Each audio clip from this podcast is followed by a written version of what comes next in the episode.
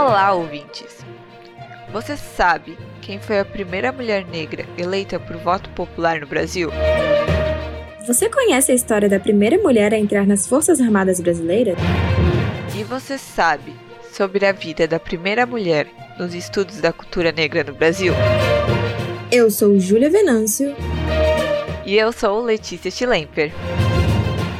E hoje, essas e outras perguntas vão ser respondidas aqui no programa Historiando, que vai falar sobre a vida de personalidades femininas importantes para a história brasileira, porém muitas vezes não são lembradas. Historiando Mulheres Brasileiras. Em 1901, nasce em Florianópolis Antonieta de Barros. Professora, jornalista e política brasileira, foi a primeira mulher negra a assumir o mandato popular.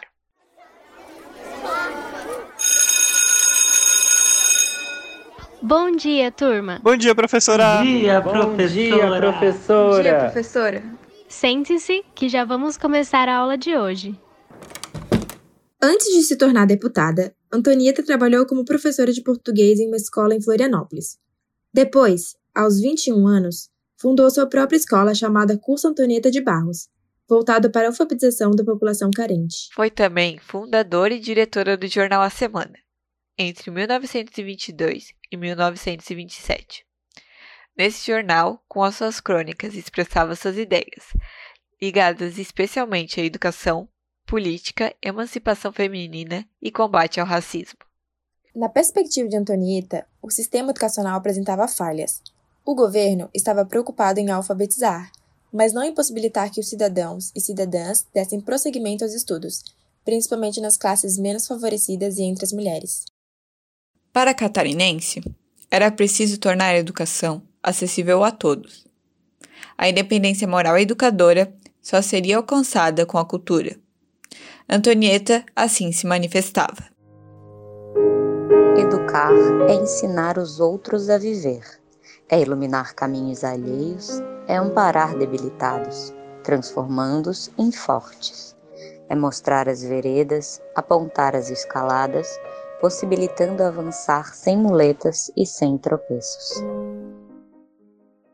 Em 1934, foi eleita a primeira deputada estadual negra do país, a primeira deputada mulher do estado de Santa Catarina, pelo Partido Liberal Catarinense, onde atuou até 1937, quando começou a ditadura do Estado Novo.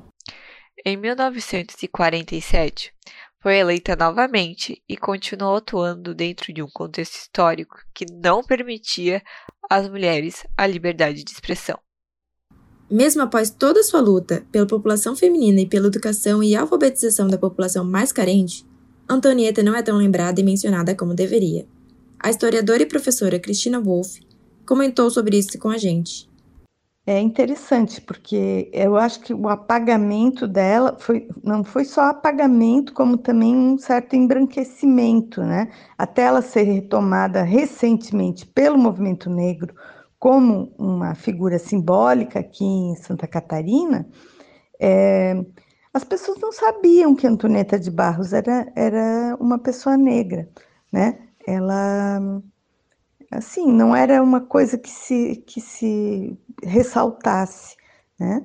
E também ela realmente, ela não foi muito, uh, não se chamou muito atenção para ela né, é, na, na, história da, da República Brasileira e na República de Santa Catarina também, que eu acho que é bastante é, significativo o papel dela, especialmente aqui em Santa Catarina. Né? Ela foi deputada estadual, ela não foi deputada federal, e a atuação dela era mais local mesmo, aqui em, em, no estado de Santa Catarina, na cidade de Florianópolis.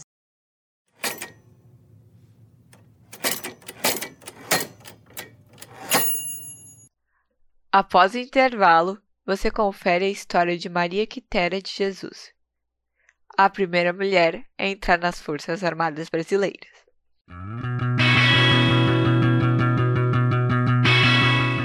Você está ouvindo Rádio Ponto. Continue ligado na programação.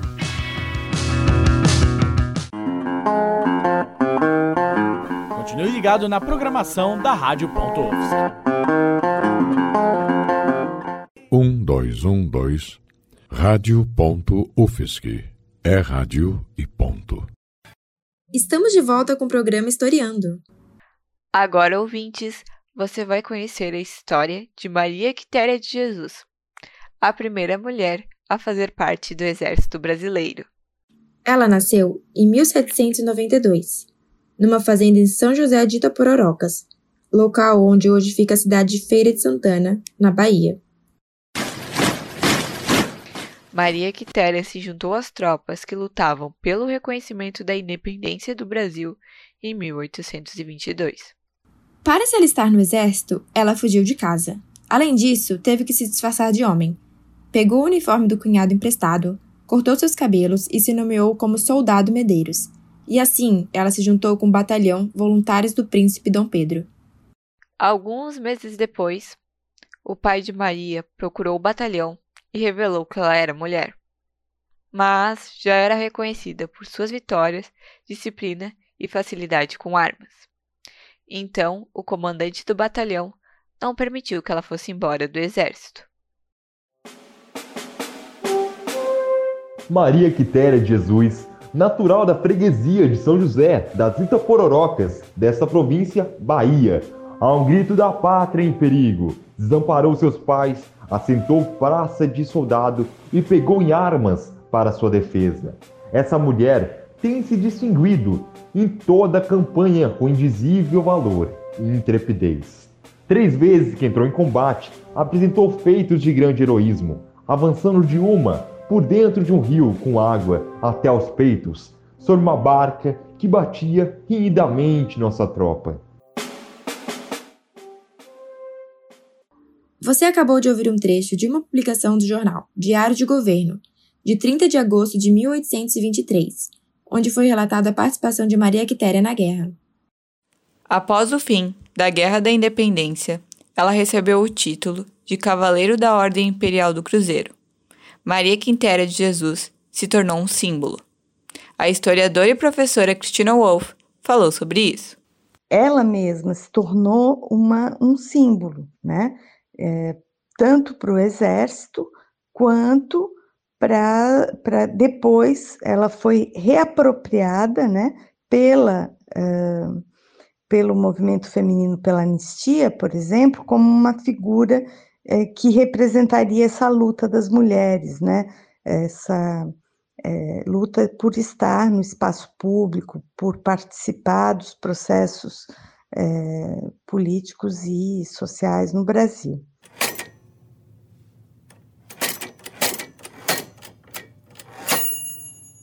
No próximo bloco, você confere a história de Leila Gonzalez, a primeira mulher nos estudos da cultura negra do Brasil.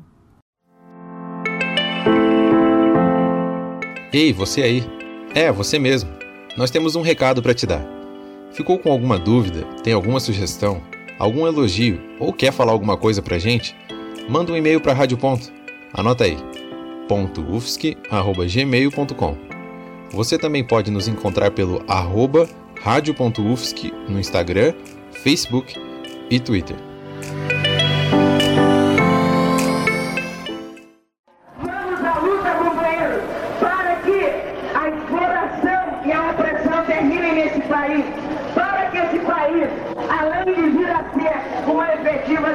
Democracia racial, esse país tem que ser efetivamente uma democracia. Quem acabou de falar é Lélia Gonzalez. Intelectual, autora, política, filósofa e antropóloga brasileira, nasceu em Belo Horizonte em 1935. Lélia foi pioneira nos estudos sobre cultura negra no Brasil. Filha de pais pobres, um operário negro e uma empregada doméstica, descendente de indígena e a penúltima de 18 irmãos, teve a oportunidade de estudar e se formou historiadora e filósofa. Lélia Gonzalez teve participação destacada em um dos momentos mais significativos da história da população negra no Brasil. Em 1978, participou da fundação, na cidade de São Paulo, do Movimento Negro Unificado, que atua contra a discriminação racial. O manifesto base do movimento denunciava a falácia do mito da democracia racial, e reivindicava o fim da violência e da discriminação sofrida pelos negros cotidianamente, além de exigir políticas públicas em benefício da comunidade afro-brasileira. Um dos pontos básicos né, do, do, do programa de ação do, do MNU era justamente né, você levar a questão racial onde quer que você esteja. Né? Você tem que levar para o seu campo de trabalho mesmo. Né? Para nós é uma, é uma luta muito grande né? você conseguir chegar no mesmo pé de igualdade com uma pessoa branca na sociedade brasileira. Né? Isso em todos os níveis. Solidariedade e organização. Né? Isso daí é que é básico, é que é essencial.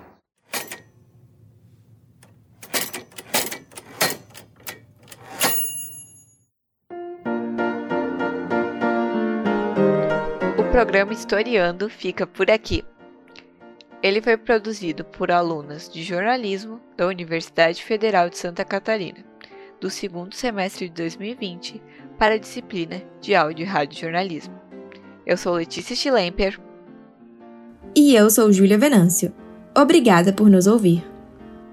Entrevista cedida pela historiadora e professora Cristina Wolff, sonora de Lélia Gonzalez, do canal do YouTube Cutney Acervo. Participação especial de Renata Falgueira, interpretando Antonieta de Barros como professora. Beatriz Sbors, Enzo Alexandrini, Iago Alexandrini e Tiago Vota, interpretando seus alunos. Monique Alves, que narrou a frase de Antonieta de Barros. Matheus Dutra, que narrou o trecho do Jornal Diário do Governo. Na técnica, Roque Bezerra e assessoria do monitor da disciplina Matheus Thyssen. Roteiro por Julia Venâncio e Letícia Schlemper. Edição por Letícia Schlemper e orientação da professora Valci Suculoto. Rádio.UFSC é rádio, é jornalismo, história e ponto.